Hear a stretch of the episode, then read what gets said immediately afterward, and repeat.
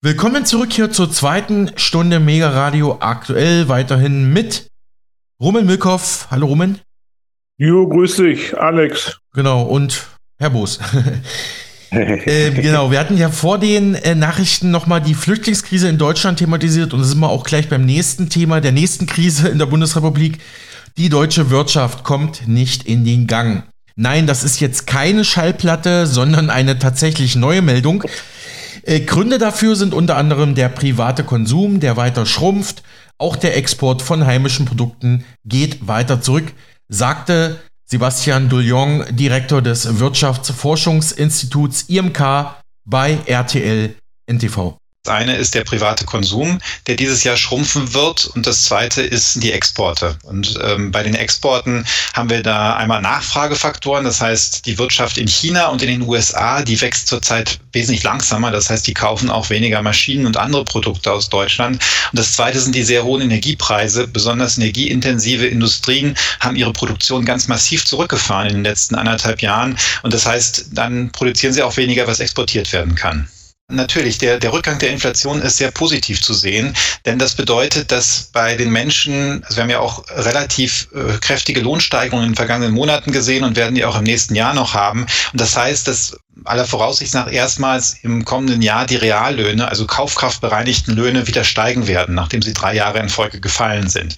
Und das bedeutet, dass dann auch wieder mehr ausgegeben werden kann, mehr gekauft werden kann. Und auf dieser Analyse basiert auch die Hoffnung, dass sich die Wirtschaft dann erholt, denn dann wird auch der private Konsum im kommenden Jahr wieder steigen sagt IMK-Ökonom Sebastian Duljong zum aktuellen Krisenzustand der deutschen Wirtschaft. Und ja, auch die Bauwirtschaft gehört ja zur Wirtschaft, auch der Wohnungsbau ist ja ökonomisch relevant. Und erst war ja der Wohnungsbaugipfel im Kanzleramt, hatten wir auch thematisiert letzten Tage. Und dazu jetzt diese Meldung. Die deutschen Immobilienwerte haben den stärksten Rückgang seit Beginn der Aufzeichnungen verzeichnet. Offenbar ist das Potenzial an Käufern und deren Kaufkraft gesunken. Dieser Rückgang hat sich bereits im vierten Quartal 2021 abzuzeichnen begonnen, berichtete jetzt tkp.at, der kritische Blog in Österreich. Ähm, bezieht sich dabei auf eine offizielle neue Meldung von des Staates. Dort heißt es, die Preise für Wohnimmobilien, der sogenannte Häuserpreisindex in Deutschland, also die Preise für Wohnimmobilien, die im Häuserpreisindex in Deutschland zusammengefasst werden, sind im zweiten Quartal 2023 um durchschnittlich 9,9 Prozent gegenüber dem zweiten Quartal im Vorjahr gesunken. Das teilte das Statistische Bundesamt des Staates mit. Demnach war dies der stärkste Rückgang der Wohnimmobilienpreise gegenüber einem Vorjahresquartal seit Beginn der Zeitreihe im Jahr 2000. Der Bausektor des Nachbarlandes, also Deutschland, schreibt tkp.at, wurde durch eine beispiellose geldpolitische Straffungskampagne der Europäischen Zentralbank als Reaktion auf die galoppierende Inflation und durch die Unsicherheit über neue Energievorschriften schwer getroffen. Anfang September warnte das in Deutschland ansässige multinationale Immobilienunternehmen Vonovia dass der Bausektor des Landes, der für die größte Volkswirtschaft der EU, sind wir ja immer noch, vergisst man ja manchmal, von entscheidender, mhm. entscheidender Bedeutung ist, ja am Rande des Zusammenbruchs stehen soll und die Gesamtwirtschaft gefährde. Das Thema Vonovia werden wir voraussichtlich morgen weiter vertiefen. Ich habe das auch schon ein paar Tage auf dem Schirm. Hatten wir teilweise auch immer wieder auch in Interviews äh, drüber gesprochen und ja, wie es da aktuell aussieht, morgen dazu mehr. Der Bausektor, der in der Ära extrem niedriger Kreditkosten einen lang anhaltenden Boom erlebt hatte, macht demnach 12% des deutschen BIPs aus und beschäftigt eine Million Arbeitnehmer. Schon im April hatte des Staates düstere Prognosen für den deutschen Bausektor abgegeben. Die Zahl der Baugenehmigungen sei seit Mai 2022 kontinuierlich zurückgegangen und nehme seit Oktober 2022 jeden Monat um 10% ab. Dafür hatten jetzt auch die Wohnungs- und Häuserverbände gewarnt, die beim Wohnungsbaugipfel mit dem Kanzler in Berlin äh, mit vor Ort waren. Die Ursachen liegen aber tiefer, so tkp.at. Nicht nur in den Zinserhöhungen, auch der Green Deal der EU, also die Klimapolitik und das deutsche Heizungsgesetz haben die Immobilien, die saniert werden müssen, deutlich verbilligt, was sich auch zu den Käufern herumgesprochen hat. Und dann habe ich hier noch einen interessanten Fall aus Frankreich. Eine Journalistin, eine französische Journalistin berichtete, TKP.at Chefredakteur Dr. Peter F. Meyer, ein aktuelles Beispiel.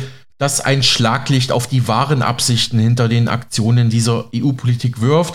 Eine Frau wohnte in einem alten, wunderschönen Haus mit 250 Quadratmeter Wohnfläche in einer kleinen Provinzstadt in Frankreich.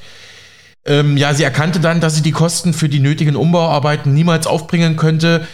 Dann setzte sie ein Inserat auf das Haus ähm, ein äh, mit einem Wert von mindestens 200.000 Euro. Dann meldeten sich binnen weniger Tage fünf Interessenten und die Angebote lagen bei nur 50.000 Euro. Die Anbieter waren alle US-Immobilienfonds und wollten das Haus für 150.000 Euro weniger erwerben. Also da geht's hin in diese Richtung. Hm. Chris Rieger hat übrigens tatsächlich eine deutsche Politikerin entdeckt, die genau das anprangert, also den wirtschaftlichen Niedergang Deutschlands und das noch im öffentlich-rechtlichen Fernsehen. Bei Maischberger geht es wieder hitzig zu. Und die Frage, die hier gestellt wird, ist Deutschland der kranke Mann Europas. Hallo meine Lieben, bei Maischberger wurden verschiedenste Themen thematisiert, aber das dieses Thema ist genau das, was sich doch jeder gerade stellt. Jeder Bürger hat diese Frage. Was passiert mit Deutschland? Was passiert mit der Zukunft? Und das war auch der Einstieg ab ungefähr der 16. Minute. Und zwar der Artikel von Economist. Titelbild Deutschland wieder kranker Mann Europas. Und das war auch der Einstieg bei Maischberger. Und hier die verschiedensten äh, Koryphäen, wie zum Beispiel Katrin Göring-Eckardt, die dazu erstmal Stellung beziehen durfte. Und sie begann das alles mit, ja, äh, das ist natürlich ein unschönes Bild, ein unschöner Titel, der hier gewählt wurde. Und so ist es nicht, so wird es in Zukunft nicht sein. Und wir arbeiten, dass es auch nicht so weit kommt.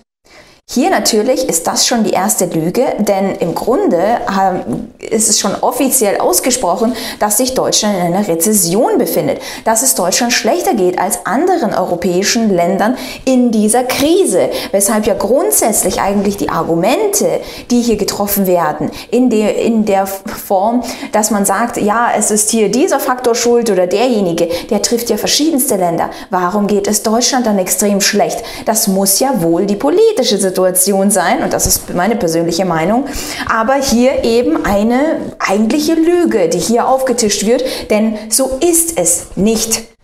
Und das sagt auch Maischberger, haben Sie gerade gesagt, so ist es nicht und so soll es nicht kommen und gab dann Glöckner das Wort. Und hier möchten wir mal Ihre Ansicht sehen, denn sie sagt, ich mache mir Sorgen um Deutschland. Und wenn die Koalition schon in der Bestandsaufnahme scheitert, dann können die Rezepte auch nicht passen. Mhm. Nur ein Beispiel, kurz äh, vor der Sommerpause haben wir in der Regierungsbefragung dem Bundeskanzler die Zahlen vorgelesen von der Bundesagentur für Arbeit. Wir haben steigende Arbeitslosenzahlen, das im Sommer. Wir haben eine Inflation, die gekommen ist, um zu bleiben. Wir sind durchgereicht worden auf Platz 18 von 21 Industrienationen. Ähm, wir sind in der Wettbewerbsfähigkeit nahezu abgehängt und wir haben eine Investitionsflucht, wie wir sie historisch noch nie hatten. Das heißt, in der Analyse, das ist nicht eine konjunkturelle kurze Delle mal. Man kann auch nicht sagen, das ist alles nur extern, also Stichwort russischer Angriffskrieg. Denn während Deutschland schrumpft in der Kraft, in der Stärke, wachsen andere wieder. Und deshalb glaube ich, ist es ganz wichtig, dass es nicht einzelne Stellschräubchen gibt, sondern dass es ein Sofortprogramm Wirtschaft gibt, dass mhm. der Kanzler zum Krisengipfel einberuft und dass vor allen Dingen diejenigen, die was zu entscheiden haben, also nicht nur drüber reden, sondern auch machen, dass sich zum Beispiel Finanzminister und Wirtschaftsminister nicht gegenseitig blockieren. Und dieser Mehltau, von dem der Kanzler sprach, man hat den Eindruck, dass so autosuggestiv, als meint er die eigene die eigene Regierung und den Pakt, den er anbietet, da denkt man, macht doch erstmal einen Pakt untereinander als Koalition.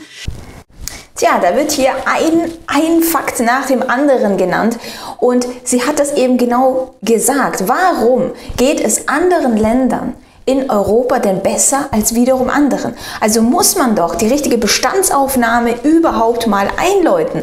Und wenn das schon schief geht und hier ein Kanzler sagt, es ist nicht so, wie man es sagt, wenn ein Wirtschaftsminister sagt, na ja, nur die German Angst äh, ist das, was aus den Menschen spricht, na dann ist das doch definitiv die falsche Bestandsaufnahme. Um dann später, viel zu spät, dann zu sagen, oh ja, wir haben eine Inflationsrate, hm, wie ist das denn schiefgegangen?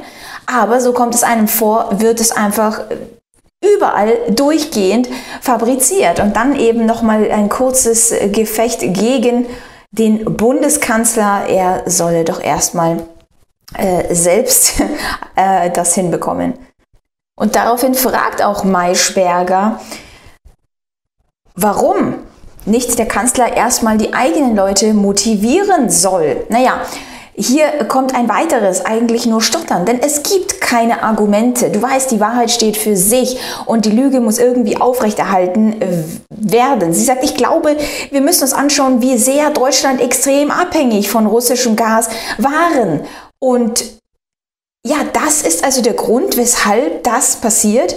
Im Grunde muss man sagen, ist das wieder eine Lüge, die hier aufgetischt wurde. Denn man muss sich vorstellen, es gibt da eine Statistik, die dann bei Maischberger auch eingeblendet wird. Nicht nur Deutschland war abhängig, sondern auch anderen Ländern, die es jetzt besser geht. Und wie kann man dann diese Lüge verbreiten, wenn es doch gar nicht so ist?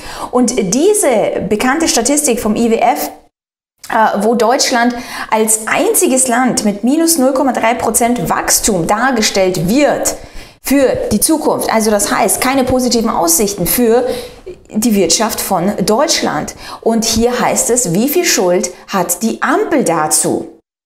Ja, natürlich äh, kommt wieder mal die Aussagen, ja, wir sind ja so abhängig von fossiler Energie und im Grunde ist es nicht die Ampel, nicht die Regierung. Da fragt man sich dann wirklich, das sind die Leute, die Stellvertretungen, das sind die Experten in der Runde, die dann im Grunde derartige Dinge sagen für Menschen, die es eigentlich nicht besser sogar äh, unbedingt wissen müssten. Sie ver verlassen sich ja auf diese Stellvertretung, die derartige Expertenfragen ja äh, klären müsste, die wenigstens den Bestand richtig aufnehmen sollte.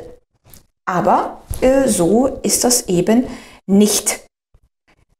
Glöckner lacht sie nur aus und sie schüttelt den Kopf und will unbedingt zu Wort kommen. Katrin meint, wir sind auf dem richtigen Weg. Das Publikum applaudiert hier aber nicht. Sind wir auf dem richtigen Weg mit dieser Regierung, mit diesen Entscheidungsträgern, die im Grunde für eine Entscheidung schon Ewigkeiten brauchen, die ewig diskutieren, anstatt zu machen?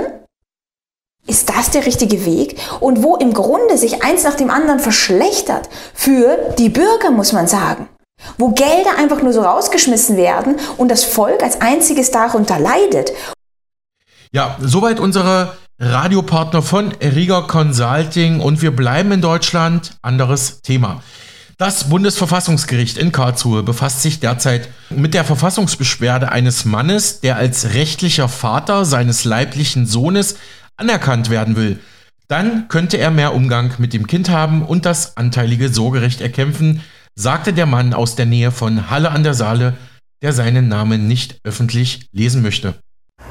Aktuell darf ein leiblicher Vater eine bestehende Vaterschaft nicht anfechten. Die bestehende Vater, eine rechtliche Vaterschaft wiegt mehr als ähm, eine, eine leibliche Abstammung. Und das steht im Widerspruch zum Grundgesetz, in dem ein leiblicher Vater das Recht hat, auch rechtlicher Vater zu sein. Ich bin leiblicher Vater eines Kindes und habe direkt nach der Geburt versucht, äh, die Vaterschaft zu bekommen, die rechtliche Vaterschaft, um halt auch für mein Kind zu sorgen und da zu sein. Allerdings hat in zweiter Instanz das Oberlandesgericht gegen mich entschieden und sich auf die Gesetzeslage im BGB berufen. Gleichzeitig haben sie mein Beschwerderecht ausgesetzt und als einzige Möglichkeit, hier noch rechtlicher Vater zu werden, blieb mir nur die Verfassungsbeschwerde übrig.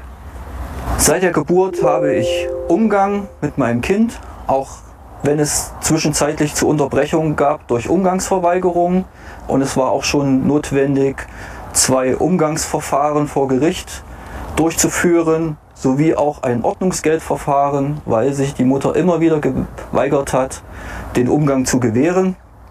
Aktuell sehe ich mein Kind alle 14 Tage für drei Stunden. In der Zeit haben wir dann die Möglichkeit zu spielen, mittlerweile auch unbegleitet. Wir fahren dann meist irgendwo auf einen Spielplatz oder zu mir nach Hause, wo wir dann die drei Stunden oder knapp drei Stunden miteinander spielen, sehr viel Spaß haben. Also als leiblicher Vater ohne die rechtliche Vaterschaft kann man über gar nichts entscheiden. Ähm, weder ob das Kind in den Hort geht oder in, den, in die Kita geht, äh, in welche Schule es geht, ähm, wo Urlaub gemacht wird. All das, man hat überhaupt keinen Einfluss, auch medizinisch betrachtet keinerlei Einfluss. Ähm, Im Gegenteil, wenn man etwas sagt, begibt man sich in die Gefahr, dass das als Einflussnahme auf das Kindeswohl äh, ausgelegt wird und dann halt dem Kindeswohl nicht dienlich ist. Dann könnte man gegebenenfalls sogar noch das, das spärliche Umgangsrecht verlieren, das man noch hat oder um das man gestritten hat. Ja, soweit dieser für die Medien anonyme Kläger in Karlsruhe vom Bundesverfassungsgericht was das Sorgerecht eines Vaters für sein Kind angeht. Er kommt aus der Nähe von Halle an der Saale. Die Stadt kenne ich sehr gut, wie Stammhörer wissen. Ich habe dort studiert und mehrere Jahre lang gewohnt. Und ja, dieses Thema äh, Streitigkeiten mit der Mutter, vielleicht nach der Trennung oder Scheidung, dass äh, da meist auch das Sorgerecht der Mutter zugeschlagen wird, das kritisieren ja viele Väter und Väterverbände schon seit Jahren, dass da wirklich mit zweierlei Maß gemessen wird, denn es gibt durchaus manchmal die Konstellation, dass der Vater ein besseres Elternteil ist als die Mutter. Häufig sehen aber die Gerichte die Mutter als natürliche, wie soll ich sagen, als natürliche ähm, Lösung an, jetzt was Kindererziehung angeht, aber ich würde dem Staat echt mal empfehlen, da guckt euch die Einzelfälle an, geht in die Familien und obwohl das jetzt auch wieder kein Aufruf an die Jugendämter ist, die auch wieder gerne Kinder wegnehmen, sondern prüft das mal wirklich, gibt es da eine richtig ja. gute Erziehung? Ja, das ist so mein Appell, mein Wort zum äh, Mittwoch.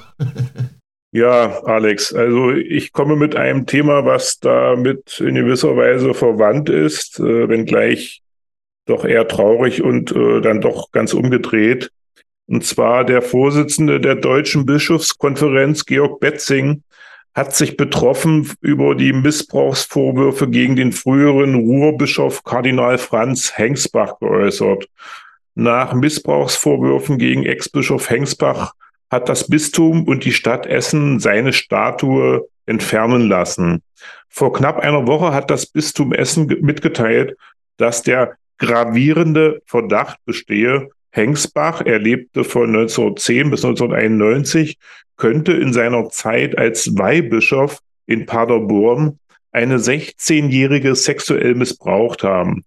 Außerdem beschuldigt eine Frau Hengsbach eines weiteren Übergriffs während seiner Zeit als Essener Bischof. Damit ist Hengsbach der erste Kardinal, dem vorgeworfen wird, Menschen sexualisierte Gewalt angetan zu haben.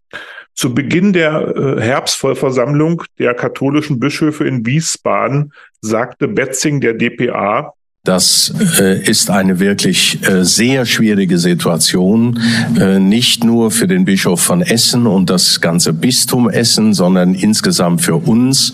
Aber ich sage auch da, alles muss auf den Tisch. Die Wahrheit muss auf den Tisch. Nur so werden die Betroffenen zu ihrem Recht kommen. Soweit der Vorsitzende der Deutschen Bischofskonferenz Georg Betzing zu einem weiteren skandalösen Missbrauchsskandal innerhalb der katholischen Kirche. Ja, alles andere als schöne Nachrichten.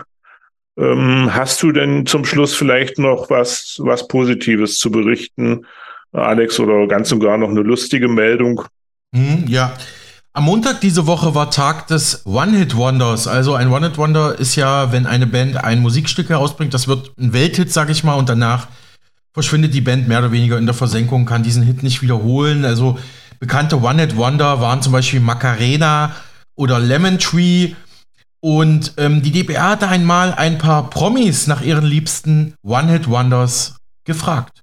Unter anderem Popsänger Mark Forster oder auch Politiker wie SPD-Generalsekretär Kevin Kühnert.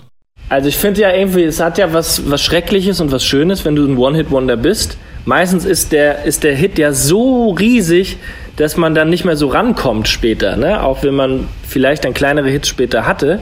Ich denke zum Beispiel an so Bands wie Liquido mit Narcotic oder Fool's Garden, Lemon Tree. Allein wenn man das Wort sagt, hat man schon einen Ohrwurm. Ich habe viel Liebe für One Hit Wonder.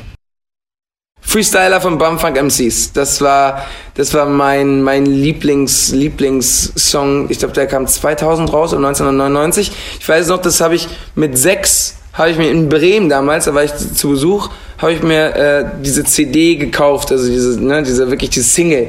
Und äh, das, das war für mich echt ein geiler Moment. Und äh, ich glaube, ich habe die irgendwo immer noch. Dann seitdem ist es für mich also so richtig Nostal Nostalgie. Wenn ich den Song irgendwo höre, das geht immer ab. Also der, der, der erste große, den ich äh, mitgekriegt habe und der dann auch immer so einem hängen bleibt, ist natürlich äh, Fool's Garden, Lemon Tree. Ähm, das lief irgendwie in irgendeinem Sommer auf dem Weg in den Urlaub und im Urlaub die ganze Zeit bei uns. Und das, das ist für mich so der Prototyp eines One-Hit-Wonders. Ja, soweit die DPA. Ähm, hast du irgendeinen One-Hit-Wonder, das du gerne hörst, Rumen? Ja, das Schöne bei diesen One-Hit-Wondern ist ja, dass man sie vergisst, zumindest in meinem Alter. aber, aber ich glaube, mich ja. zu erinnern, so Mitte der 90er gab es eine Band, die hieß Hanson. Das waren so ganz junge äh, Teenager, würde ich sagen. Irgendwas mit mhm. Bodup, Bodup oder ja, ich bring's ja, das noch. zusammen. Ja, äh, aber das, das hat sich doch irgendwie in mein Gehirn eingegraben. Das hing aber auch, glaube ich, damit zusammen, dass das ganz junge, äh, heranwachsende Männer waren. Ähm, ja. also es war auch eine optische Geschichte, denke ich. Ja. Hast, hast du denn, hast du, ich gebe die Frage mal zurück, ja. Alex, hast du einen One-Hit-Wonder? Ja, also nicht so wirklich, beziehungsweise wenn ich Musik höre, achte ich da jetzt nicht drauf, ob das jetzt ein One-Hit-Wonder war, aber ich habe ja mal eine Liste von reverb.com gefunden. Ähm, die nennen ja zum Beispiel Scott McKenzie San Francisco, ja, um dann den Kreis für heute zu schließen. Oder Was? Äh, zum Beispiel Opus Life is Life 1984, Frankie Goes to Hollywood Relax 1985. Sind wir jetzt so in der 80er Pop-Ära, äh, Synthie-Pop-Ära. Äh, dann 90er Jahre, Whiteside Fred I'm Too Sexy for My Shirt. Ja, aber auch ein One-Hit Wonder. House of Pain, Jump Around, kommt er aus dem Hip-Hop-Bereich, wird dir vielleicht nichts sagen. Doch, doch, kenne ich. Kennst du sogar, okay. Ja, oder hier OMC How Bizarre war auch so eine Riesennummer, kennt heute kein Schwein mehr. Oder Aqua Barbie Girl, ja. Hier, Eagle Eye. Ja, das bin ich auch, ja. Ich höre ja querbeet, Alex. Also ah, ja. ähm, ich Hip-Hop und äh, Macarena höre ich sogar heute noch hin und wieder. Hier, Eagle Eye Sherry, Save Tonight, habe ich mir die CD damals gekauft, 1997.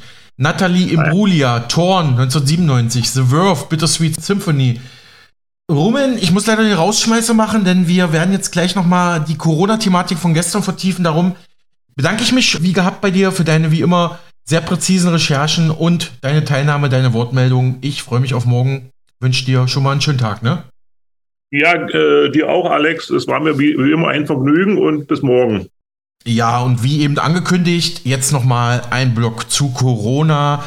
Kommt die Panikmache zurück, haben wir uns gestern gefragt, haben dazu aktuelle Einschätzungen gehört und äh, unter anderem auch von unserem Radiopartner Marc Friedrich. Und der hat ja da in seinem Beitrag gestern angesprochen, dass er sich auch diese äh, Pfizer-Impfstoffe, diese angeblich äh, gegen Corona schützenden äh, Vakzine nochmal genauer angeschaut hat. Und genau dieser Beitrag wird jetzt nochmal zu hören sein. Er geht da wirklich sehr tief ins Detail, kritisiert auch die äh, Ampelregierung, kritisiert Bayerns Ministerpräsidenten Markus Söder von der CSU, kritisiert Pfizer und deutet immer wieder darauf hin, dass die Hersteller selbst eigentlich wussten schon bei der Freigabe, bei der Herstellung, dass diese ja, äh, Impfstoffe nicht so wirklich den Nutzen haben, aber es wurde eben diese Kampagne gefahren, wie sie gefahren wurde. Und ja, jetzt ist die Frage und auch die Befürchtung bei manchen, dass es jetzt so zurückkommt wie Marc Friedrich das Ganze sieht und was er direkt an den Pfizer-Corona-Impfstoffen kritisiert, hören Sie jetzt.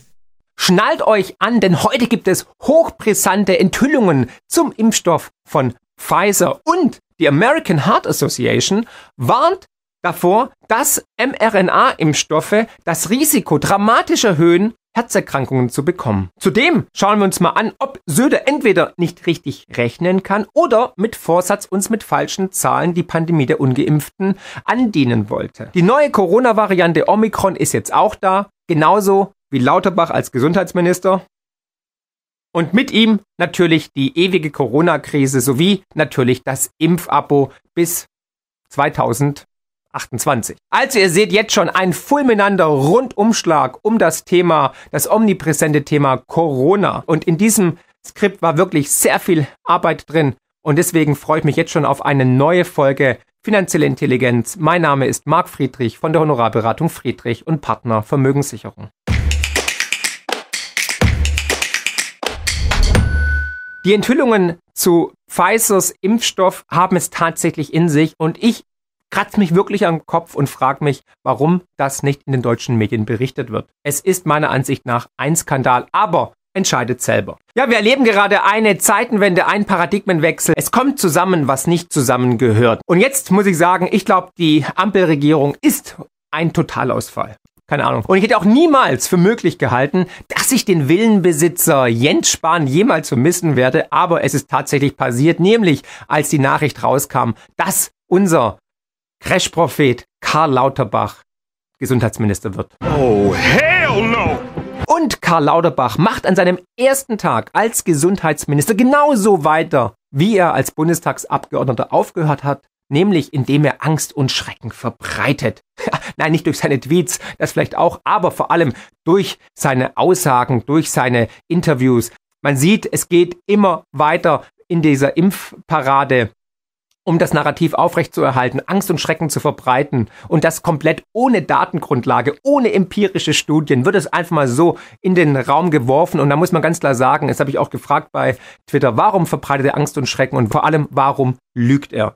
Das ist nämlich eine wirkliche Lüge, dass es milde Verläufe sind. Es gibt einfach keine Datengrundlage, dass es gefährlicher ist und vor allem für Kinder gefährlicher sein soll. Und wie von mir in Aussicht gestellt, schon an dem Tag, als er Gesundheitsminister wurde, habe ich bei Twitter geschrieben, dass mit Karl Lauterbach Corona niemals enden wird. Und La, leider lag ich da mal wieder richtig, denn er hat heute verkündet, unendlich Zeichen, ne? Und wir sind da und es geht immer wieder weiter. Also deswegen hießen auch die Videos, die ich gemacht habe, nach dem Lockdown ist vor dem Lockdown und nach der Impfung ist vor der Impfung. Sehr sehenswerte Videos findet ihr unter anderem hier oder in der Playlist immer noch hochaktuell. Und ja, jetzt hat Karl Lauterbach in der Bildzeitung verkündet, Corona wird in vier Jahren noch nicht vorbei sein. Also in seiner Amtszeit wird Corona definitiv nicht enden, denn das ist natürlich ähm, sein Trampolin in die Medien gewesen. Ich meine, wie oft war er bitte bei Lanz als Dauergast, Illner, Will und so weiter. Ich meine, der hat eine Medienpräsenz. Dagegen ist die pff, ist Sponge der, der Schwammkopf oder ähm, die Lottozahlen ein Dreck dagegen. Und deswegen,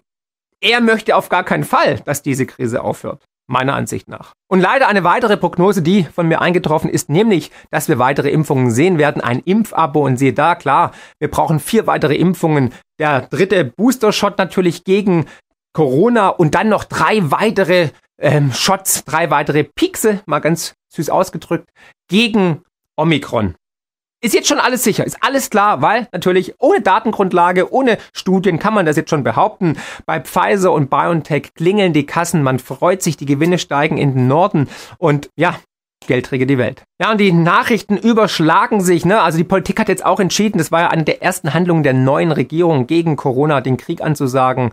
Und zwar hier, indem man erstmal sagt, geimpft ist nur wer alle sechs Monate sich impfen lässt. Also wer nach sechs Monaten sich nicht boostern oder äh, updaten lässt mit der neuen Software, der gilt dann als ungeimpft. Also geimpft ist gleich ungeimpft, wie oftmals schon leider verkündet.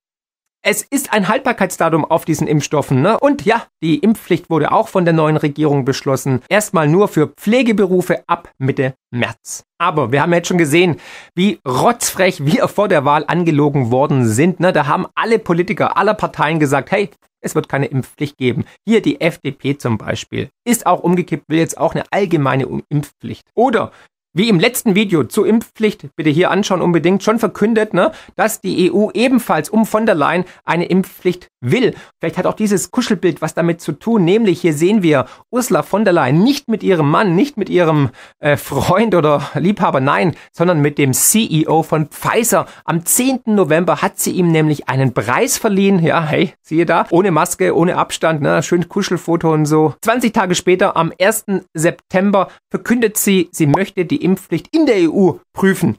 Ob da irgendwie ein Zusammenhang herrscht, eine Korrelation. Sie hat auch über 30.000 E-Mails und Chatverläufe, unter anderem auch mit dem CEO von Pfizer, löschen lassen. So viel zur Transparenz der ewigen Demokratie und der Freiheitswerteunion der Europäischen Union. Vielleicht doch nur eine Fassadendemokratie. Ja, und dann muss man ganz klar sagen, wenn hier dieses Video habe ich bei Twitter auch gepostet, ne, will ich jetzt mal einspielen, da wurde uns auch ganz klar gesagt vom Bundesministerium sogar, hier, es wird keine Impfpflicht geben, wurde noch als Verschwörungstheorie abgescholten und stigmatisiert und jetzt haben wir den ganzen Salat. Und da fällt mir eigentlich nur ein einziges Zitat ein, nämlich, wir wissen, sie lügen. Sie wissen, sie lügen. Sie wissen, dass wir wissen, sie lügen. Wir wissen, dass sie wissen, dass wir wissen, sie lügen. Und trotzdem lügen sie weiter. Ich verstehe nicht, warum wir uns wirklich so ins Gesicht lügen lassen und es keine Konsequenzen gibt. Für mich eigentlich unerträglich, wenn jetzt schon unsere Regierung uns angelogen hat, da will ich nicht wissen, in welchen Belangen sie noch lügt. Und Söder, unser bayerischer Ministerpräsident, der vor Aktionismus strotzt, ja, und da Vollgas geben will, will am liebsten alle Kinder impfen, aber jetzt erstmal fordert er eine Impfpflicht für die Zwölfjährigen. Die STIKO sieht's anders, die würde nur praktisch den vulnerablen Kindern die Impfung empfehlen, aber der Chef der STIKO Mertens hat in einem Interview gesagt, er würde sein siebenjähriges Kind nicht impfen lassen. Er ist danach ein bisschen in die Schusslinie geraten von Lauterbach und Co. und ist auch ein bisschen zurückgerudert, aber die Aussage wurde von ihm getätigt. Und nochmals, alle Daten, alle Fakten zeigen einfach, dass Kinder natürlich weder die großen Überträger sind, noch wirklich ernsthaft gefährdet sind, an Corona schlimm zu erkranken. Apropos Söder. Ja, entweder er kann nicht rechnen, hat in der Schule nicht aufgepasst, oder er hat mit Vorsatz gehandelt. Als er nämlich diesen Tweet geschrieben hat, in dem er praktisch suggeriert hat oder vielmehr ganz klar gesagt hat, hey, wir haben eine Pandemie der Ungeimpften. O-Ton, leider nehmen die Corona-Infektionen gerade bei Ungeimpften dramatisch zu. Es gibt einen direkten Zusammenhang von niedrigen Impfquoten und hohen Infektionsraten. Lassen sich daher bitte impfen. Nur impfen hilft. Ja, blöd nur, dass leider die Daten nicht stimmen, die er herangezogen hat. Nämlich von den 81.782 gemeldeten Corona-Fällen waren 9.541 vollständig geimpft. 14.652 hingegen waren ungeimpft. Bei 57.489 Menschen war der Impfstatus nicht bekannt. Er war unbekannt. Und was macht der Herr Söder? Ich weiß nicht, ob er auch so regiert, aber er zählt diese Menschen, diese 57.000 Menschen einfach als ungeimpft. Wobei wir nicht wissen, sind die geimpft, sind die ungeimpft und damit natürlich hat er einen anderen Faktor auf einmal von 15,3. Und damit hat er einfach die Zahlen komplett verfälscht und verzerrt. Das heißt, wir hatten nicht einen Faktor von 15,3 zu 1, nein, wir hatten nur einen Faktor von 1,5 zwischen ungeimpft und geimpft. Wenn man die 57.000, deren Impfstatus unbekannt ist, einfach mal rausnimmt. Und das, muss ich sagen, ist Vorsatz, um Angst und Panik zu schüren und vor allem, um die Menschen aufzuhetzen, um die Menschen zu spalten. Und das darf nicht sein. Das ist wirklich eigentlich gegen das Grundgesetz und meiner Ansicht nach auch sittenwidrig. Er sollte sich tatsächlich schämen. Nochmal zum Hinweis. In Deutschland wurde vor kurzem nicht registriert zwischen geimpft oder ungeimpft auf Intensivstation oder im Krankenhaus. Das hat der Chef der Devi auch ganz offen zugegeben in einer Anhörung des Bundestagsausschusses. Aber zum Glück gibt es andere Länder, die da ein bisschen gewissenhafter arbeiten, zum Beispiel in Schottland. Dort wird schon seit sehr langer Zeit der Status der Krankenhauspatienten, aber auch der Toten herangezogen, also zwischen geimpft, einfach geimpft, zweifach geimpft, geboostert, aber auch ungeimpft. Und damit, muss man leider sagen, wird dieses Narrativ oder die Aussage von Herrn Söder nicht unterstrichen, ganz im Gegenteil, sie wird zerlegt. Denn es gibt keine Pandemie der Ungeimpften, wenn man diese Zahlen heranzieht. Denn in Schottland liegen nicht nur mehr Geimpfte im Krankenhaus als Ungeimpfte, nein, es sterben auch mehr Geimpfte als Ungeimpfte. Und das hier sind die Zahlen. Wir sehen hier die Unvaccinated, also die Ungeimpften. Wir sehen die mit einer Dose, also die einfach geimpft sind, und die mit zwei Dosen oder mehr Dosen, also die zweifach geimpften oder geboosterten. Und wenn man sieht hier die unterschiedlichen Zeiträume zwischen 30. Oktober und 5. November, sind 21 Ungeimpfte verstorben. Drei sind gestorben mit einer Impfung, also scheinen die tatsächlich zu wirken, aber 112 mit zwei Impfungen und mehr. Und das kann man bis zum 26. November runterzählen. Seht ihr 11, 13, 19, die mit einer Dose 4, 2, 1 und die mit zwei Dosen und mehr 96, 78, 75. Also Fakt ist, in Schottland auf jeden Fall sterben mehr Geimpfte als Ungeimpfte. Das gleiche auch in England übrigens. Ne? Und wenn jetzt einer sagen würde, ja, es ist nur ein Land und so. Nein, auch in anderen Ländern ist es genau so. Hier sind zum Beispiel die Zahlen aus England. In Rot die Todesfälle von zweifach Geimpften und in Blau die Todesfälle pro 100.000 Menschen der Ungeimpften zwischen 10 und 59. Ja, vielleicht macht man sich daraus jetzt mal auch vielleicht einen Reim raus, was jetzt hier der Standard berichtet hat, nämlich zwar weniger Corona-Tote, aber eine höhere Übersterblichkeit. Hm, Sherlock, übernehmen Sie, macht euch euer eigenes Bild. Nichtsdestotrotz wird in Deutschland die, die Treibjagd auf die bösen Ungeimpften weiter fortgesetzt. Hier, Lauterbach hatte sogar gesagt, es wird Geldstrafen für Ungeimpfte geben, die empfindlich sein sollen. Wir haben 2G eingeführt, teilweise sogar 2G+. Also Ungeimpfte dürfen gar nicht mehr am sozialen Leben teilhaben, nicht in Museen gehen, nicht in Theater gehen, nicht in den Einzelhandel gehen. Wir sehen eine Art Lockdown für Ungeimpfte. An Weihnachten soll man seine Familie, Freunde, Bekannte, die einen besuchen, nach dem Impfstatus abfragen. Puh, wer das macht, keine Ahnung. Natürlich läuft die Propagandamaschinerie jeden Tag weiter in den Medien. Man muss es wirklich so sagen. Ich habe heute das Radio angemacht und die ersten fünf Nachrichten, es ging nur um Corona, um Omikron, um Lauterbach. es reicht langsam, würde ich sagen. Ne? Also wir wissen es, wir wissen ja langsam, wie schlimm es ist. Und auch die Unternehmen sind jetzt voll in die Propagandamaschinerie eingestiegen. 150 deutsche oder auch internationale Unternehmen haben jetzt hier ihre Slogans, ihre Logos abgeändert, um den, um das Impfen voranzutreiben. Ne? Also nach dem Motto Impfen macht frei, nee, gesund, was war's? Ich weiß es nicht mehr. Aber jetzt lange Vorrede, um einfach mal den aktuellen Status quo zu besprechen, zu eruieren, weil so viel passiert ist. Aber jetzt kommen wir wirklich zu diesen krassen Enthüllungen von Pfizer und da muss ich wirklich sagen, da habe ich das ein oder andere Haar tatsächlich nochmal äh, äh, verloren, beziehungsweise wurde schneeweiß, auch hier Brusthaare und so. Aber unabhängig davon, gehen wir ins Thema rein und das hat's wirklich in sich. Und ich bitte euch jetzt wirklich dran zu bleiben und dieses Video jetzt schon zu teilen. Wem die ganze Information zu viel ist, weil er es nicht verraffen kann, Ihr könnt natürlich diese Videos auch alle als Podcast aufs Ohr hören. Auch gut, aber es sind viele Bilder drin, es sind viele Charts drin und Links, die auch unten in der Beschreibung findet, um alles zu verifizieren. Also glaubt nicht mir, deswegen verifiziert selber, aber ich habe nach bestem Wissen und Gewissen hier die Recherche betrieben und ihr wisst, ihr könnt, ihr könnt euch eigentlich auf mich verlassen.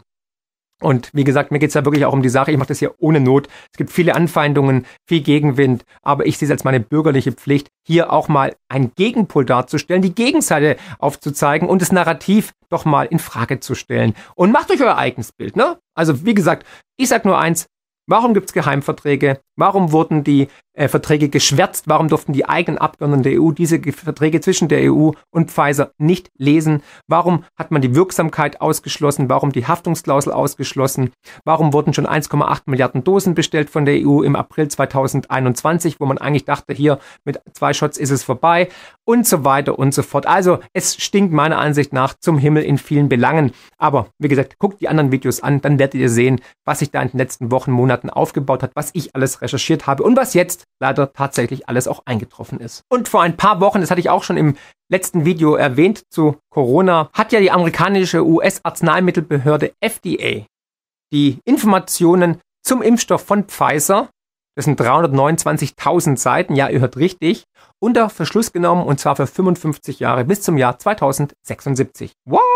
Das ist wie mit der Ermordung von John F. Kennedy ja, oder dem 11. September. Irgendwas ist da los. Man wollte also erst 2076 die Information vollständig veröffentlichen. Begründung war, weil es so umfangreich ist, weil es halt 329.000 Seiten sind und man könnte bloß 500 Seiten pro Monat tatsächlich veröffentlichen. Da möchte ich aber mal kurz erwähnen, die Zulassung der FDA für den Pfizer-Impfstoff hat lediglich 108 Tage gedauert. Da ging es ein bisschen schneller. Woran das wohl lag? Man hat natürlich auch gesagt, ja, es gibt auch Geschäftsgeheimnisse der Firma Pfizer und die Daten der, der Probanden etc. pp. Also nicht wirklich tragfähige Gründe, wie ich finde. Ja, und jetzt will die FDA sogar nochmal 20 Jahre on top draufsetzen, weil nochmal 59.000 weitere Seiten aufgetaucht sind. Also bis zum Jahr 2096 möchte man warten, bis man die Information zum Corona-Impfstoff veröffentlichen möchte. Es wären dann 20.000 Tage, ja, plus nochmal 20 Jahre. Und zur Zulassung hat es gerade mal 108 Tage gedauert. Hm. Warum diese Diskrepanz? Und das überrascht ja doch, weil die FDA immer dafür stand für vollständige Transparenz, hat sie mehrfach kommuniziert. Vollständige Transparenz sieht für mich ein wenig anders aus. Aber da hat die FDA die Rechnung und auch Pfizer die Rechnung ohne den Wirt gemacht, nämlich Gerichte in den USA haben jetzt die FDA dazu verdonnert, diese Informationen früher rauszugeben. Und die FDA musste jetzt auf Druck der Gerichte die erste Charge an Datensätzen veröffentlichen. Es waren insgesamt 55 Datensätze, die den Zeitraum 1. Dezember 2020 bis 28. Februar 2021 abbilden. Und allein in diesem Zeitraum, als der Impfstoff noch gar nicht in allen Ländern verfügbar war, vor allem in den USA verimpft wurde, wir erinnern uns, in Deutschland kam er erst ab ungefähr, glaube ich, ähm, Mitte Dezember und so richtig los ging es ab Januar, wurden insgesamt 42.086 Nebenwirkungen des Impfstoffes gemeldet. Vielleicht war das der Grund, warum Pfizer diese Unterlagen unter Verschluss halten wollte. Nachtigall Ekürte Trapsen. Insgesamt wurden sogar 158.000 andere Vorkommnisse gemeldet. Und wie gesagt, wie kommt die höhere Zahl zustande? Weil eine Person kann natürlich auch mehrere Nebenwirkungen melden. Und ich möchte auch nochmal daran erinnern, dass der Pfizer-BioNTech-Impfstoff ja nur eine bedingte Zulassung hat aufgrund einer einzigen Studie mit ungefähr knapp 44.000 Probanden. Und diese Studie wurde unterstützt und finanziert von Pfizer ich sehe da kein Problem, ganz ehrlich, gar nicht, nein.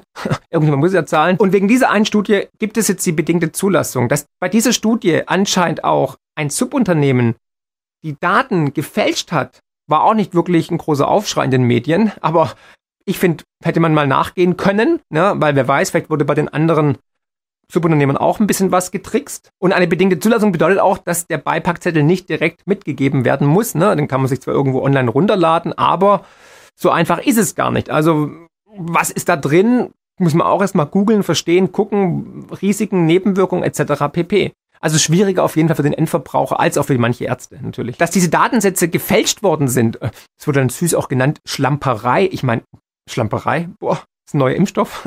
I don't know, ob man damit schlampern sollte, wenn es um Gesundheit geht. Ja, und unter diesen 158.000 Vorkommnissen waren an erster Stelle Störungen des Nervensystems, nämlich insgesamt 26.000 gemeldete Fälle und 18.000 Störungen des Bewegungsapparates. Von den insgesamt 42.000 Fällen oder Menschen, kann man sagen, haben sich über 11.361 Betroffene nicht mehr erholt und 1223 sind sogar gestorben. Das muss man sich mal überlegen.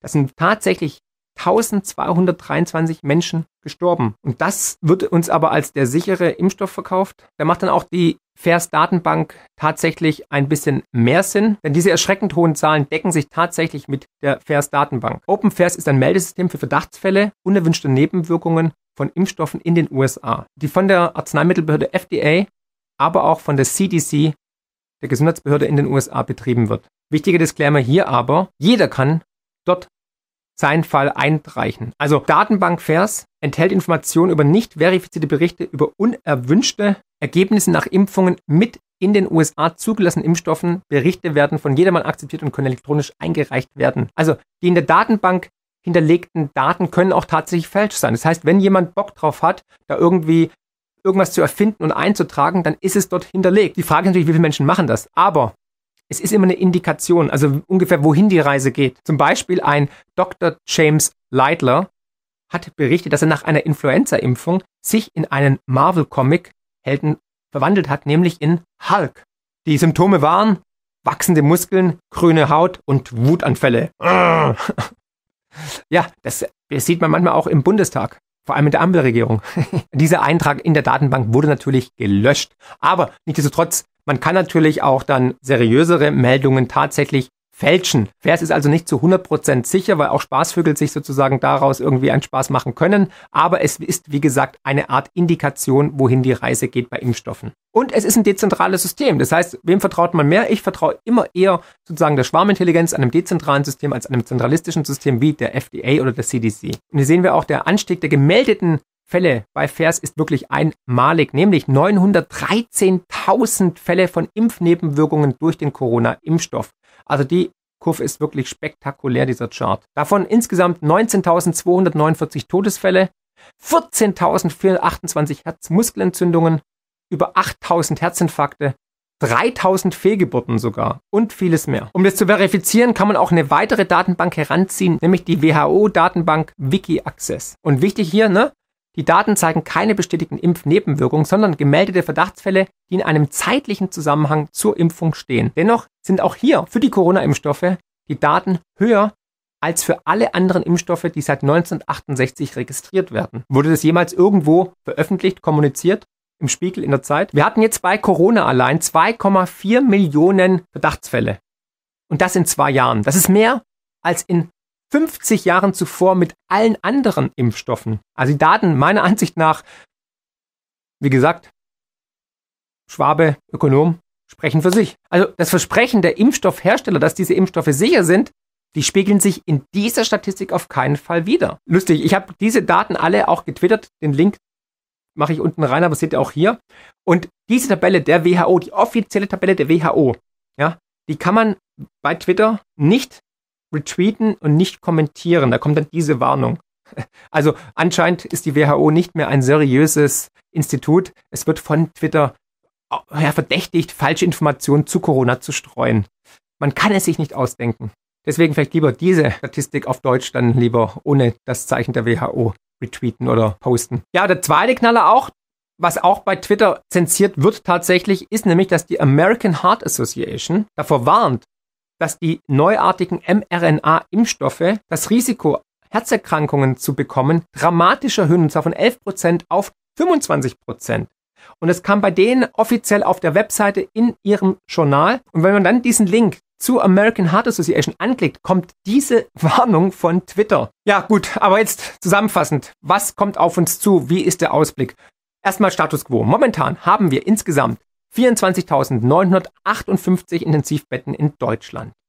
Um es mal in eine Relation zu stellen. Davon sind 22.000 belegt. Und von diesen 24.958 Intensivbetten sind 4.938 Corona-Patienten. Ich möchte daran erinnern, es gibt finanzielle Anreize, damit man natürlich erstens die Corona-Patienten sozusagen auf die Intensivstation legt und ein Arzt hat gemeint, Herr Zastro, dass wahrscheinlich 50 Prozent auch in Low Care gehen könnten, weil es ist einfach finanzieller Anreiz natürlich für die Krankenhäuser, die Corona-Station oder die Intensivstation möglichst bei 80, 90 Prozent Auslastung zu haben. Nichtsdestotrotz haben wir immer noch insgesamt 2943 freie Intensivbetten. Also ich weiß nicht, ob wir euch daran erinnern könnt, aber wir hatten schon mal anscheinend einen Kollaps des äh, Krankensystems, des Gesundheitssystems, war damals, wie wir alle wissen, eine kleine Lüge. Ob jetzt anders ist, muss sich jeder selber sozusagen beantworten. Und das Impfabo ist jetzt da, wird kommen, wird sogar dann gesetzlich sozusagen verpflichtend für viele Heilberufe, aber wahrscheinlich auch dann irgendwann für alle. Man kann natürlich dann davon ausgehen, dass dagegen geklagt wird. Der eine oder andere sagt, nö, da gehe ich vors Gericht, will ich nicht. Körperliche Unversehrtheit, warum soll ich mich impfen lassen? Bei einer Krankheit, wo, wenn ich unter 50 bin und gesund bin, null Symptome habe und zu 99,99 Prozent überleben werde. Ja, alles verständlich, alles valide Punkte, aber man, Politik möchte halt momentan hier weltweit die Impfpflicht durchführen. Oder geht es um was anderes? Hm, ja, aber jetzt könnte man gleich wieder mit einer Verschwörungstheorie kommen. Nein, nein, nein, nein, nein. Es geht natürlich um was anderes, aber dazu komme ich am Schluss. Ja, jetzt haben wir ja schon die dritte Impfung, Booster, ne? Und dann wissen wir ja, nach sechs Monaten ist man auch wieder ungeimpft, obwohl man geimpft ist. Und natürlich, jetzt kommt Omikron und das sagt ja interessanterweise, ohne Eigeninteresse oder irgendwie ein Interessenskonflikt, ähm, der Chef von BioNTech als auch von Pfizer, für Omikron brauchen wir mindestens drei Impfungen, damit man dann sicher gewappnet ist. Aber dann sieht man hier beim Spiegel folgende zwei Nachrichten. Erstens, Coronavirus, Dreifachimpfung schützt laut BioNTech wohl gut vor Omikron. Und der nächste meistgelesene Artikel, Studie zeigt, Impfstoff von BioNTech schützt womöglich nur teilweise vor einer Ansteckung. Hm. Weiter, aber mit einem Impfstoff, der weder mich vor Corona schützt, noch die Weitergabe verhindert oder einen schweren Verlauf irgendwie verhindert. Interessant ist ja auch, oder vielmehr absurd ist ja auch, wie das Paul-Ehrlich-Institut sein Narrativ geändert hat auf seiner Webseite. Ne? Hieß es am Anfang noch, Covid-19-Impfstoffe schützen vor Infektionen mit dem SARS-CoV-2-Virus. Hieß es dann kurze Zeit später, Covid-19-Impfstoffe schützen vor einem schweren Verlauf einer Infektion mit dem SARS-CoV-2-Virus. Und jetzt heißt es aktuell, Covid-19-Impfstoffe sind indiziert zur aktiven Immunisierung zur Vorbeugung der durch das SARS-CoV-2-Virus verursachten Covid-19-Erkrankung. Hm. Ja, und natürlich werden schon wieder neue Drohkulissen aufgebaut. Wer sich nicht impfen lassen möchte, wenn es eine Impfpflicht gibt, der kann sogar gekündigt werden. Ja, ihr hört richtig. Das sagen auf jeden Fall Arbeitsrechtler hier in einem Artikel vom Handelsblatt. Die Frage, die man sich auch stellen muss, was ist mit den Menschen, die sich nicht impfen lassen dürfen, aus gesundheitlichen Gründen oder vielleicht sogar religiösen Gründen, ne? Die Amish lassen grüßen. Wie wird man eigentlich amisch? Na, oder natürlich, was ist mit den Genesenen? Auch die müssen nach sechs Monaten dann sich impfen lassen, obwohl sie genesen sind. Was ist aber, wenn die noch Antikörper im Blut haben?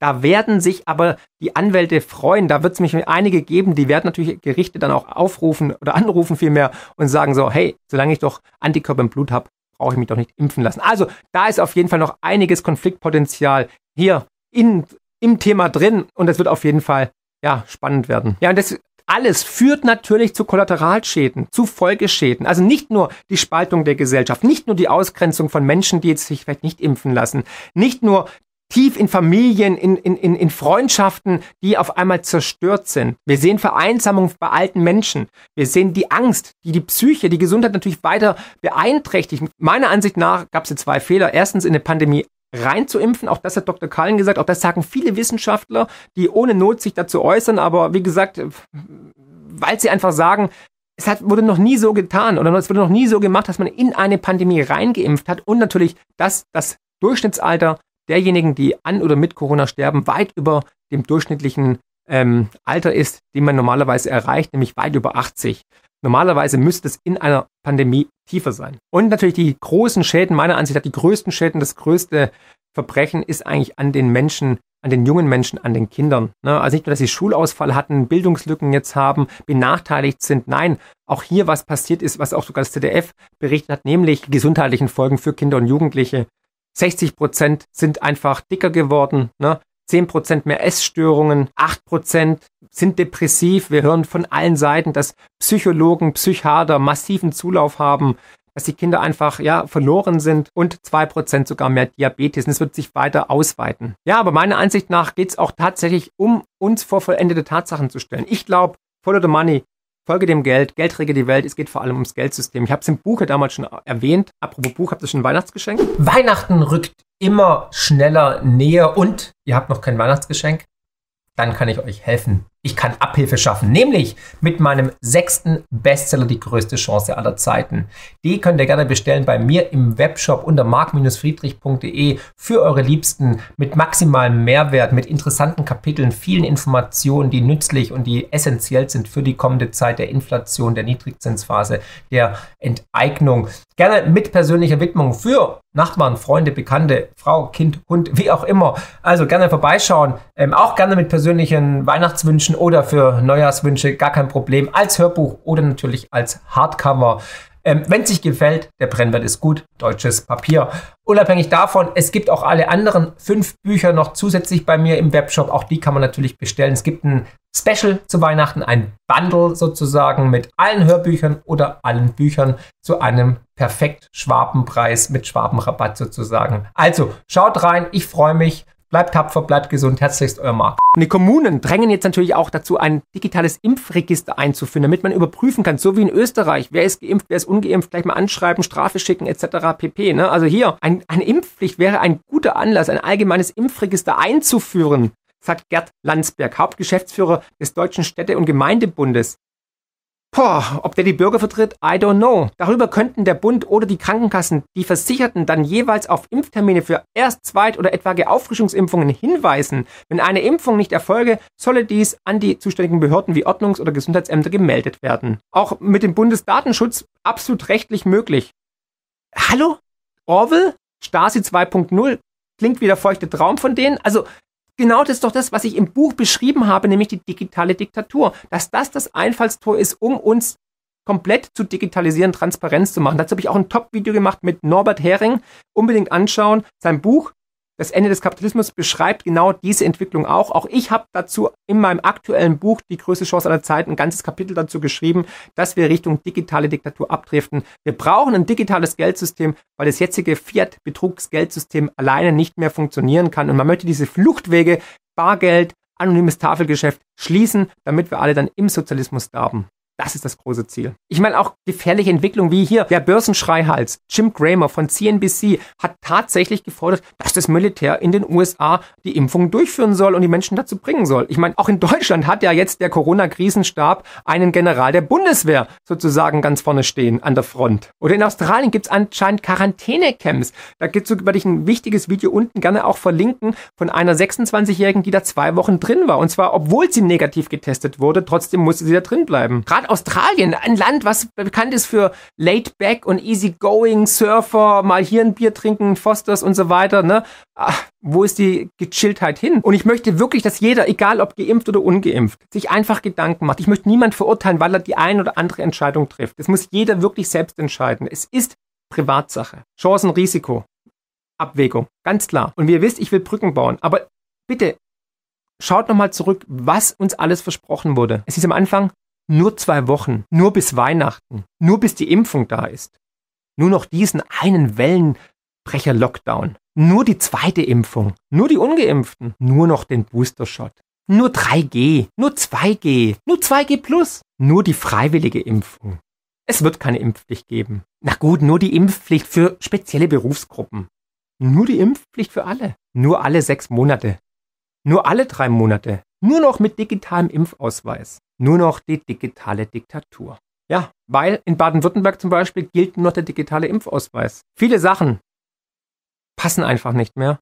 Und ich möchte vor allem diejenigen erreichen, die vielleicht jetzt sich veräppelt fühlen. Genauso wie ich. Ich möchte die Geimpften und die Ungeimpften erreichen. Nochmal, Gesundheit ist das größte Gut. Aber hier stinkt einiges zum Himmel. Ich habe es vorhin schon erwähnt, Geheimverträge, Pfizergate jetzt, die Enthüllungen, ich bitte euch einfach, nehmt euren Menschenverstand zusammen, Seid mündige Bürger, macht euch eure eigenen Gedanken und hört auf euer Bauchgefühl. Ihr alle spürt doch, dass hier was aus den Fugen geraten ist, dass unsere Demokratie, unsere Gesellschaft in Gefahr ist. Und das ist leider genau der Zyklenwechsel, von dem ich spreche. Jetzt geht's wirklich ans Eingemachte. Wir sehen hier den Angriff auf unsere Demokratie, auf die Freiheitsrechte, auf mündige Bürger, auf die körperliche Unversehrtheit. Und wir müssen jetzt die kritischen Fragen stellen und auch vehement darauf pochen, Antworten zu bekommen. Hieß es am Anfang noch, mit der Impfung ist man immunisiert. Sehen wir jetzt ganz klar, das wird niemals enden. Wir müssen lernen, mit Corona zu leben. Corona ist nicht das Virus, das die ganze Menschheit ausrotten wird. Hatten die Politiker noch von einigen Monaten gesagt, wir alle werden irgendwann jemanden kennen, der an Corona gestorben ist? Ich kenne zum Glück niemanden. Und natürlich ist es dann sehr dramatisch, wenn man dann in Pro, bei Pro7 dann mit theatralischer Musik und Lichterkette am Boden mit schwarzem Hintergrund da diese Einzelschicksale hört oder irgendwelche Mediziner hört. Aber hey, was ist die Gegenposition? Was ist mit vielleicht Leuten, die Impfschäden haben? 2,4 Millionen Meldungen bei der WHO. Was ist mit Menschen, die eine Herzmuskelentzündung haben, vielleicht einen Schlaganfall, weil das Blut verklumpt etc. pp. Warum schaffen wir es nicht mehr, beide Seiten zu beleuchten, sondern nur noch Pro und Contra? Warum werden diejenigen, die was anderes sagen, sofort degradiert, stigmatisiert, diffamiert und in eine Schublade abgesteckt? Nach dem Motto, nur meine Meinung zählt und wer gegen meine Meinung ist, ist ein Idiot. Ich kann mir, ich verweigere mich auch, alle Menschen abzustempeln, nur weil sie eine andere Meinung haben. Ich kann mir nicht vorstellen, dass weltweit renommierte Wissenschaftler auf einmal alles Vollidioten, Querdenker, Nazis und Verschwörungstheoretiker geworden sind, die ohne Not ihre Reputation aufs Spiel gesetzt haben, weil sie denken, sie haben Punkte erwähnt oder müssen Punkte erwähnen, um die Menschheit aufzuklären. Macht euch eure eigenen Gedanken. Menschen, die wir alle kennen, die vorher sogar in der Politik waren, die jetzt auf einmal wirklich in der Hetzjagd getrieben werden, diffamiert werden, stigmatisiert werden, es ist unerträglich. Und da müssen wir endlich wieder für diese Menschen einstehen. Wir müssen beide Meinungen akzeptieren können, von der einen Seite und von der anderen Seite. Und nochmal, deswegen sage ich auch ganz klar, die Debattenkultur in Deutschland ist auf gut Deutsch am Arsch. Es ist meiner Ansicht nach geistige Monokultur eingetreten, auch eine mediale Monokultur, die nur noch in eine Richtung geht. Und deswegen, ich habe es auch erwähnt, ne, also Bill Gates hat viel Geld in die Hand genommen, um Medien ähm, zu unterstützen, die dann natürlich in die eine oder andere Richtung nur noch berichten. Auch das hat ein Geschmäckle, sagt der Schwabe. Und deswegen ist es so wichtig, dass diese Information rauskommt. Deswegen bitte ich dich wirklich, teil dieses Video. Egal ob mit Freund oder Feind, mit Befürwortern oder Gegnern, wie auch immer. Wir müssen jetzt, wir müssen Brücken bauen, weil es geht ganz klar meiner Ansicht nach um was ganz anderes. Es geht um die Vide et Impera, teile und herrsche. Schickt positive Gedanken, empfehlt mich weiter und denkt immer daran, wegen mutigen Menschen, die den Mund aufmachen, die nicht um ihre Reputation fürchten, ist die Welt da draußen besser, als wir glauben. Herzlichst, euer Marc. Ja, soweit Marc Friedrich mit seiner kritischen Analyse zu den Impfstoffen, vor allem vom Impfstoffhersteller Pfizer. Und ich befürchte, das wird uns die nächsten Wochen und Monate noch weiter verbleiben. Darum genießen Sie noch den Spätsommer, bevor es dann richtig kalt wird. Und machen Sie sich ein paar schöne Gedanken. Weil Sie wissen ja, wegen Mega Radio aktuell und wegen Hörern wie Ihnen und Hörerinnen natürlich auch wie Ihnen, ist die Welt da draußen besser, als wir immer denken. Herzlichst, Ihr Alexander Boos. Und, und schönen Gruß und ganz lieben Gruß an Marc Friedrich an dieser Stelle. Ich weiß, Sie haben auf diese Formulierung eigentlich das Patent, aber das ist nicht geklaut, sondern um in der Musik zu bleiben, nur gesampelt. Bis morgen.